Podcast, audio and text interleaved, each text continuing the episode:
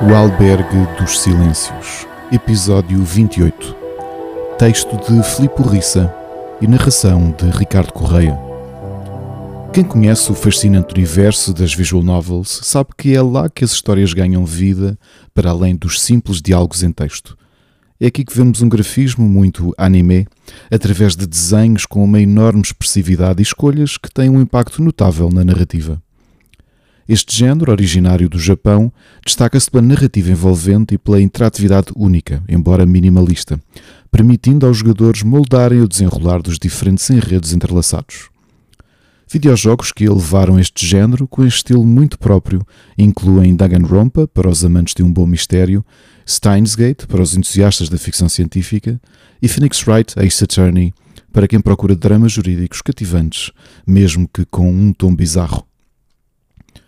Assim, finalmente consegui encontrar três títulos independentes em produção que entram nesta categoria das visual novel. Portanto, preparem-se para mergulhar em experiências que transcendem o convencional, onde cada decisão é uma peça crucial no tabuleiro narrativo.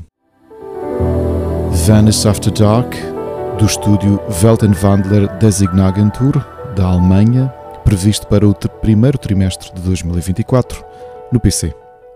Em Vanish After Dark, conhecemos a história de Aiko, uma engenheira informática japonesa à procura de dar significado à sua vida num momento de cansaço emocional. Acompanhada pela sua criação peculiar, a inteligência artificial TEA, ela desloca-se até Veneza, apenas para se deparar com um segredo sombrio relacionado com o antigo dono do hotel e um moinho assombrado. Enquanto Aiko desvenda o mistério, pesadelos aterrorizantes desafiam a fronteira entre realidade e fantasia levando os jogadores a explorar a cidade sob uma nova perspectiva, enfrentando desafios intrigantes, ilusões sensoriais e reviravoltas imprevisíveis. Vanish After Dark proporciona uma experiência única própria de uma visual novel com as características tradicionais de um point and click, com cenas artísticas e animações envolventes.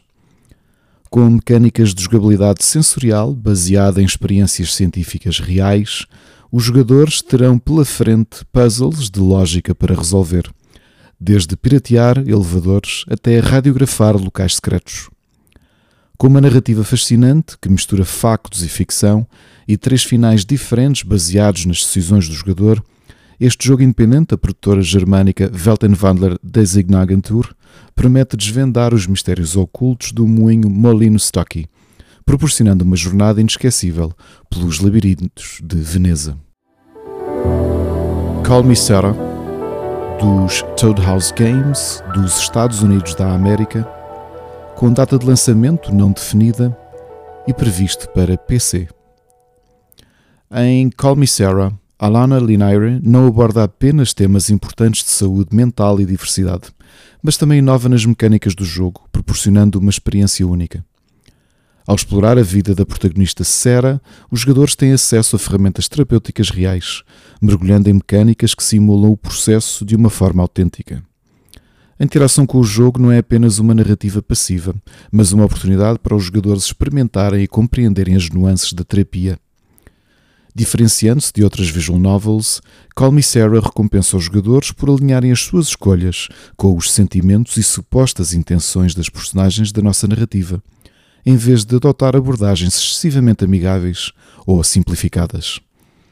As mecânicas do jogo refletem as complexidades da construção de relacionamentos saudáveis na vida real, pondo em causa distorções de pensamento e o que incentiva mudanças positivas em padrões de pensamento e comportamento, uma abordagem subtil inspirada na terapia cognitivo-comportamental. Essa inovação nas mecânicas não reforça somente a mensagem terapêutica do jogo, como também eleva Call Me Sarah a um patamar em que a experiência do jogador vai além da simples jogabilidade, tornando-se uma exploração interativa das nuances da saúde mental e das relações humanas. Sucker for Love, Day to Die For, do estúdio Akabaka, dos Estados Unidos da América, previsto já para 14 de fevereiro de 2024 para PC. Enquanto investiga os misteriosos desaparecimentos em Sacramento, a narrativa de Sucker for Love, Day to Die For promete-nos um mergulho nas profundezas do horror saído da mente insana do gênio literário H.P. Lovecraft. Contudo, há uma certa dose de ceticismo diante da narrativa, que rapidamente descamba para um sequestro inexplicável e uma fuga que só será possível com a ajuda de um livro de feitiços roxos.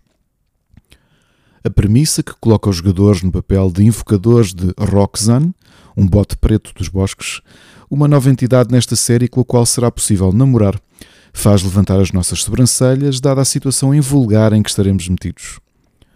Sucker for Love, Day to Die For tem fortes indícios que terá vários finais de acordo com as nossas escolhas. Mas resta saber se essa liberdade narrativa é apenas um truque barato ou uma possibilidade genuína de haver desfechos diferentes.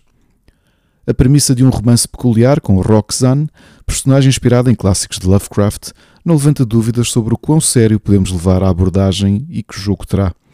O que mais importante é a diversão que conseguiremos retirar de lá e, é claro, a brincadeira do produtor em prometer que não haverá elementos de terror já nos deixa assegurados que estes estarão certamente lá.